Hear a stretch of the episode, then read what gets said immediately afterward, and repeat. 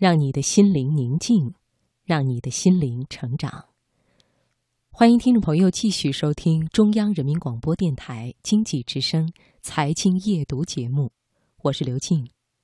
关于是选择安稳的生活，还是督促自己一直去努力这个话题，从来都会得到热烈的讨论。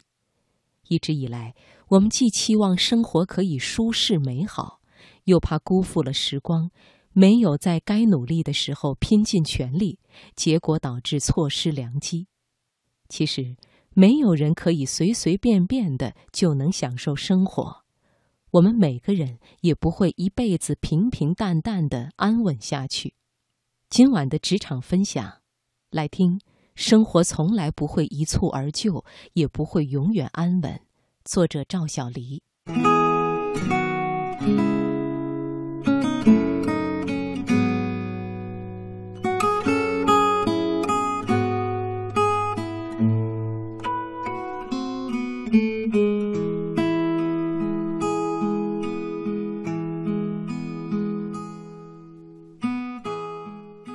大学毕业那会儿。摆在我面前有两条路，一条是接受我父亲的安排去一家事业单位，另一条是我自己揣着毕业证和会计证去人才市场找工作。而我选择了第二条路。经辅导员推荐，我有幸到一家工厂实习，工厂的效益好到没话说，一时间我春风得意。记得那时候。我染了头发，买了时装，涂了口红，做了指甲，俨然一副 office lady 的派头，在大的办公室里冲泡着速溶咖啡，和同事们愉快地聊着天。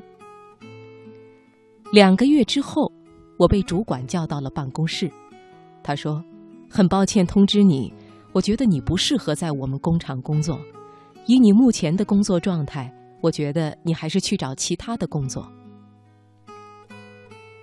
闹铃准时在六点半把我叫响，我躺在床上，突然意识到我被炒鱿鱼了。这是我职业生涯中第一次受挫，我很沮丧，并且一度怀疑自己。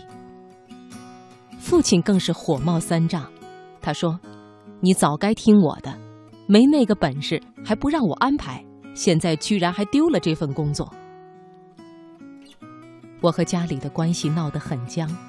那时候，我迫切需要找到一份新工作，免得父母成天唉声叹气。就在我重整旗鼓，决定重新找工作的时候，我也同样错过了校园招聘的黄金时间。正在万念俱灰之时，一家冰箱厂有了回应。不过前提是需要在车间实习至少三个月，什么时候转正，则要看实习期的表现。我想都没想就答应了，有活干总比闲在家里被父母念叨强。生产旺季来临的时候，我们连续几个月都没有休息过一天，那时候也就这么撑过来了。我拿着微薄的收入，一年下来。我从冰箱厂跳到了一家包装厂，工资也只有一千二一个月。我从家里搬了出来，在厂附近租了间房子，自己生活什么都要钱，房租、水电、吃饭、穿衣、化妆品等等，每个月的钱紧紧巴巴。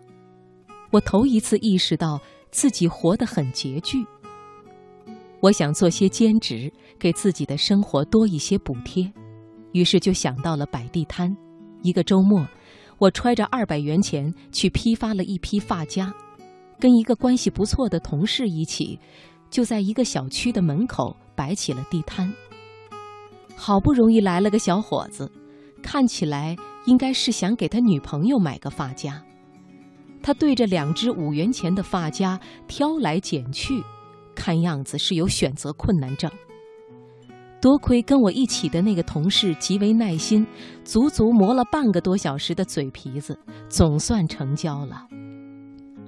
后来有个土豪买下了我所有的发夹，而他不是别人，正是公司的销售部主管。这件事很快就在公司里炸了锅。我们部门的老大更是脸色铁青，他说：“你可真行，你差这几百块钱啊？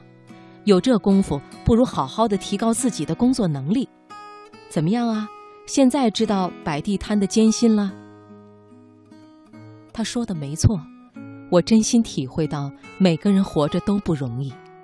家门口那家卖包子的，八年了，每天早上六点多就开门，一直到晚上九点多才关门。菜市场后面那个卖凉皮、米线的老大爷，整整六年了，每年五月到十月都能看到他的身影。他配的汤味道非常好，每次买的人都排了很长的队。还有巷子里那家重庆小面馆儿。十来年了，每天晚上都是十点多才打烊。渐渐的，我终于明白，专注、特色和坚持，几乎是平凡人生成功的不二法门。下过车间，摆过地摊，工作当中的那些苦、那些累，对我而言，突然就变得不那么沉重了。每件事情我都尽十二分的努力去做好。我知道自己天资不足，在尝过了生存的艰辛后，发现有一技之长，居然是一件无比荣幸的事。如今我在一家电子厂做财务经理，但我时常会想起从前。我很难说哪条路就是对的，或者是错的。偶尔也会冒出一个想法，那就是。如果当时我顺从了父亲的意愿，去了那家事业单位，那今天的我又会怎么样呢？就像一位朋友曾经感慨：“或许每个人的路都不同，有的顺畅一些，有的则会充满坎坷。在看不见希望的漫漫长夜里，你的父母，包括你自己，都会产生很大的压力。”你也会怀疑自己的选择，甚至质疑自己的努力。但是，如果这是你自己的选择，请一定要再坚持一下。